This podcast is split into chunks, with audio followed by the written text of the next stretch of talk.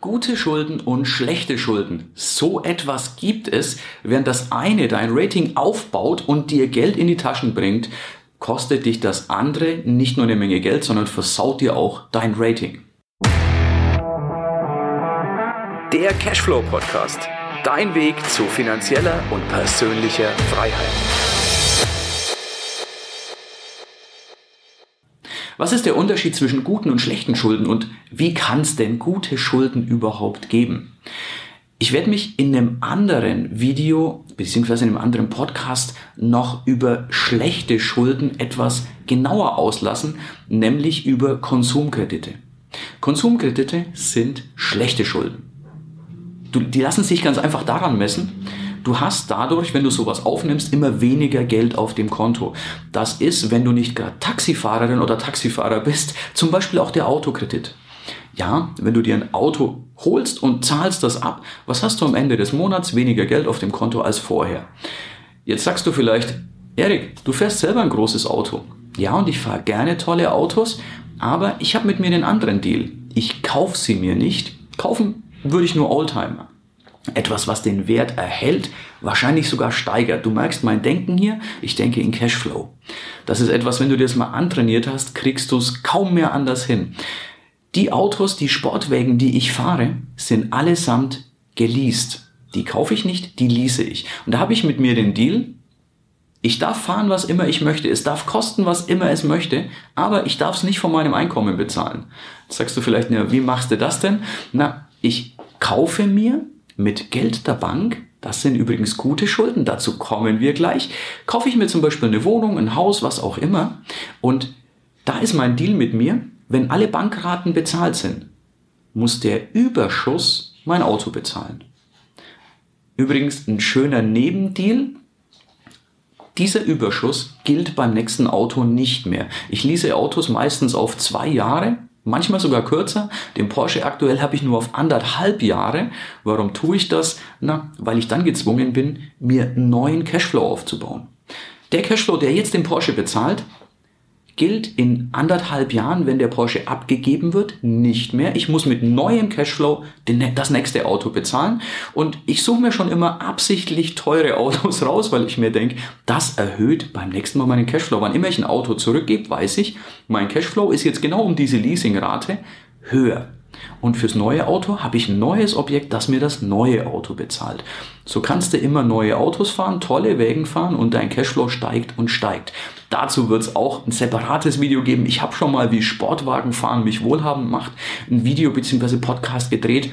Da kannst du dir mal anhören bzw. anschauen, wenn du möchtest.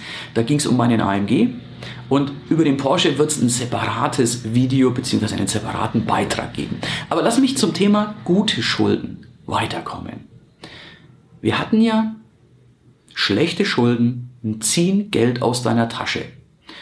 Kannst du übrigens super gut bei Robert Kiyosaki Rich Dad Poor Dad nachlesen oder Cashflow Quadrant, wie das Buch auf Englisch heißt. Reicher Vater, armer Vater gibt's auch, also das gibt's mittlerweile mit drei verschiedenen Titeln, ist aber das gleiche Buch, nur vielleicht Deutsch oder Englisch und altes, die alte Ausgabe und die neue. Solltest du lesen, sehr gutes Buch und der hat's relativ einfach erklärt. Gute Schulden bringen Geld in deine Tasche, schlechte Schulden ziehen Geld aus deiner Tasche. Insofern wenn du nicht Taxifahrer bist, ist der Autokredit auf jeden Fall sind schlechte Schulden. Wenn du Taxifahrer bist, warum ist es dann gut? Nun, weil du mit deinem Taxi dann Geld verdienst. Das heißt, du zahlst zwar den Kredit, aber auf der anderen Seite verdienst du damit auch Geld. Und genau so ist es, beziehungsweise sollte es mit Immobilien sein. Kaufe Immobilien so, dass nach der Rate, den Zinsen und der Tilgung Geld übrig bleibt, wenn du sie vermietest, dass die Miete höher als Zins und Tilgung ist. Und jetzt sagst du vielleicht, hm, ja, aber man, man liest doch immer, zahle nur 100 Euro auf die Finanzierung drauf. Das sind einfach Finanzierungen, die ich nicht mache. Und es liegt dann nicht an der Finanzierung, sondern es liegt am Objekt. Du brauchst einfach ein Objekt, das dir genug Ertrag bringt. Und wenn du jetzt sagst, solche Objekte gibt es nicht, dann sage ich dir, doch, die gibt's. Du musst nur etwas besser suchen. Bei mir ist es tatsächlich so, dass ich mir etwa 100 Objekte anschaue, digital auf dem Bildschirm. Von den 100 fordere ich von 10, nur 10 sind grob interessant, also nur 90% fliegt da schon mal raus, fordere ich bei 10 genauere Unterlagen an. Dann interessieren mich davon wahrscheinlich nur noch 5, weil weitere 5 schon rausfallen. Also 5% von 100 interessieren mich. Diese fünf schaue ich an bzw. fordere noch genauere Unterlagen wie Versammlungsprotokolle und solche Geschichten, Rücklagen und, und alles Mögliche an. Dann bleiben üblicherweise noch drei übrig und von diesen drei kaufe ich eines. Das heißt, ein Prozent ist wirklich interessant. 99 Prozent fällt bei mir durchs Raster. Wenn du erstmal so denkst, dann wirst du merken, ja, es gibt genau diese Objekte. Und wer jetzt sagt, nicht in München, ich habe letztes Jahr auch zwei Einheiten in München gekauft. Gut, in Nürnberg, Erlangen und meinen Gebieten konnte ich mehr kaufen, aber auch in München gibt's sowas. Es ist schwierig zu finden, ich gebe es absolut zu, aber schwierig heißt nicht unmöglich. Es ist einfach der Fleißbonus. Und das sind Dinge, wenn du praktisch sagst, du hast 500 Euro Monatsrate und meine Mieteinnahme netto, denn die Nebenkosten sind durchlaufende Posten, die gehören mir nicht, sind 600 Euro, dann passt es. Das heißt, in meiner Haushaltsrechnung habe ich zum einen die 500 Euro, die weggehen, zum anderen die 600 Euro, die reingehen. Das heißt, meine Haushaltsrechnung gegenüber der Bank, Einnahmen abzüglich Ausgaben, wird besser. Ich spare mich also nicht arm, wie wenn ich 50 Euro, 100 Euro drauflegen würde, sondern ich spare mich reich. Schöner Nebeneffekt, der Mieter zahlt ja auch die Tilgung. Das heißt, der schafft auch für mich Vermögen, zahlt die Immobilie ab und das ist auch eine Art Rentenversicherung. Ich muss also nicht jeden Monat in die Rentenversicherung 500 Euro stecken, sondern ich weiß, dass meine Mieter mehrere tausend Euro für mich jeden Monat in meine Immobilien stecken. Ist ein gutes Gefühl, glaub mir. Wenn du weißt, du hast eine Rentenversicherung mit einem Monatsbeitrag von 10.000 oder 20.000 Euro oder was auch immer und die wird jeden Monat bezahlt und das zahlst nicht du, sondern zahlen deine Mieter. Neben dem bleibt jeden Monat Geld übrig und das lässt deine Haushaltsrechnung gegenüber der Bank sehr, sehr positiv wirken.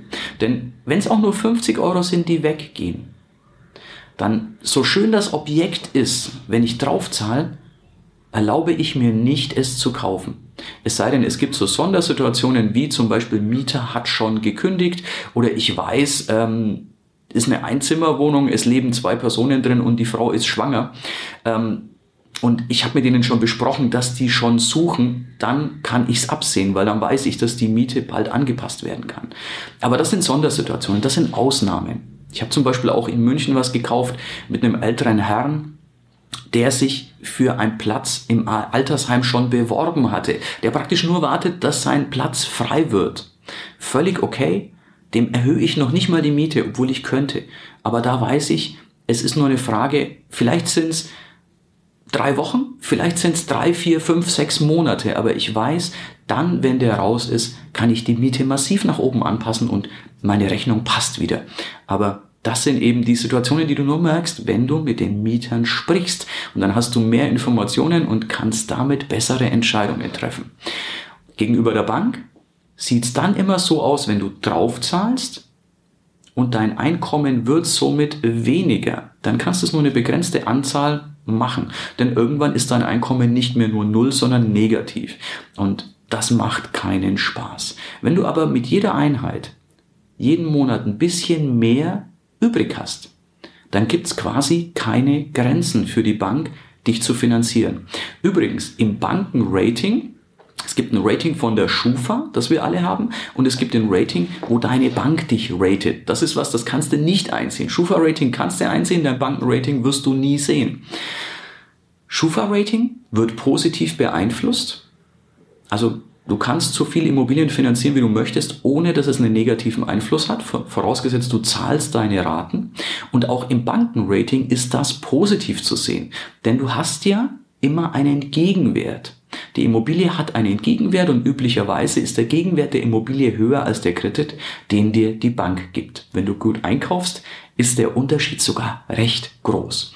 Also achte darauf, gute Schulden und schlechte Schulden zu unterscheiden. Meide die schlechten Schulden wie der Teufel das Weihwasser, wie man so schön sagt. Dann wird dein Rating sich wirklich hervorragend darstellen bei Schufa und bei deiner Bank. Du wirst nie Probleme mit Finanzierungen haben.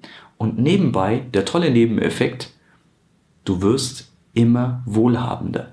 Und das Karussell dreht sich für dich immer schneller. Diese Erfolgsspirale wird für dich immer besser. In diesem Sinne freue ich mich, wenn du zukünftig den Gedanken hast, sind das gute oder schlechte Schulden? Lass mir vielleicht einen Kommentar da, ob du den Gedanken mit den positiven Schulden, mit den guten Schulden bisher schon kanntest, ob du das schon gelebt hast oder ob das jetzt was Neues für dich war.